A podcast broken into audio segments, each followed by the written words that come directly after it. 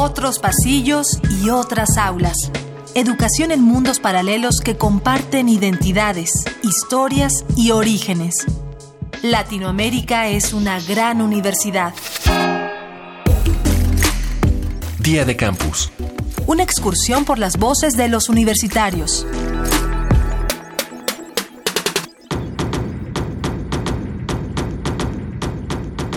Gracias al esfuerzo de colectivos feministas, en la mayoría de las instituciones educativas de nivel superior se pueden encontrar coloquios, mesas redondas y seminarios para ayudar a identificar los casos de violencia de género. Pero la mayoría ocurren justo por iniciativa de colectivos fuera de la administración de las universidades. ¿Qué papel desempeña o debería desempeñar la educación superior en la disminución de la brecha de género y sus desigualdades? La educación superior, bueno, ya creo que tendría que ser la parte final del recorrido y creo que solamente sería darle el mismo espacio tanto a mujeres como a hombres. Ah, soy Adolfo Cruz, estudio en la Chimilco, químico farmacobiólogo. Pues no he estado muy enterada sobre los, las acciones o medidas que ha tomado la universidad para combatir este tema, pero sí creo que es importante hacer conciencia en los alumnos y tal vez una plática de vez en cuando o hacer algún tipo de actividad donde se les fomente el respeto hacia los géneros. Ah, yo soy Cecilia, estudio en el Bachillerato 2 de la Universidad de Colima. La educación superior tiene la, oportunidad de, relacionar, de relacionarse con personas cuya formación y cuya capacidad de comprensión, al menos idealmente, está mucho más elevada eh, es un problema urgente que la educación superior se replantee ya no hacer solo un espacio de formación profesional, sino un espacio de transformación de, mm, la cultura, de la cultura de la sociedad, para procurar una cultura eh, de la no violencia en general y de la no violencia de género en concreto.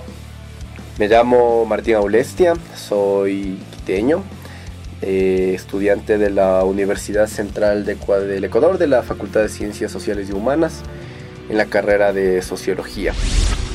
Mi nombre es Juan José García, eh, tengo la edad de 25 años, estudio el décimo semestre de la Facultad de Derecho, de la licenciatura en Derecho de la UNAM. Esta violencia de género que se vive específicamente y realmente sobre la mujer deje de existir, eh, abriendo foros, eh, dando conferencias eh, y muchas otras situaciones que se pueden llegar a, dar para evitar esta situación que en nuestro país es muy común tanto en, en la vida académica como en el mundo laboral.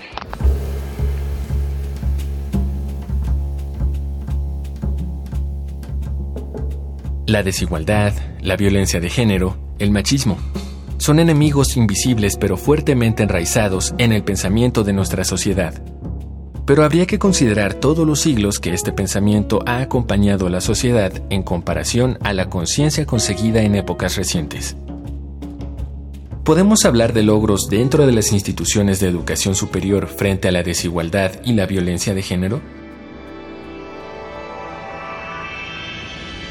Doctora Carmen Toriano profesora e investigadora de la Universidad Nacional de Cuyo, Argentina. Creo que los logros eh, van desde la sociedad a la institución. Creo que la sociedad, los, chicos mismos, los, bueno, los estudiantes y las estudiantas son quienes eh, promueven estos cambios respecto de la desigualdad y de la, de la violencia de género y las instituciones se tendrían que hacer cargo en el se, se, irán haciendo cargo en la medida en que estos este, estas movilizaciones o esta concientización eh, comience realmente a entrar en la estructura jerárquica de la universidad, en el gobierno universitario, ¿no?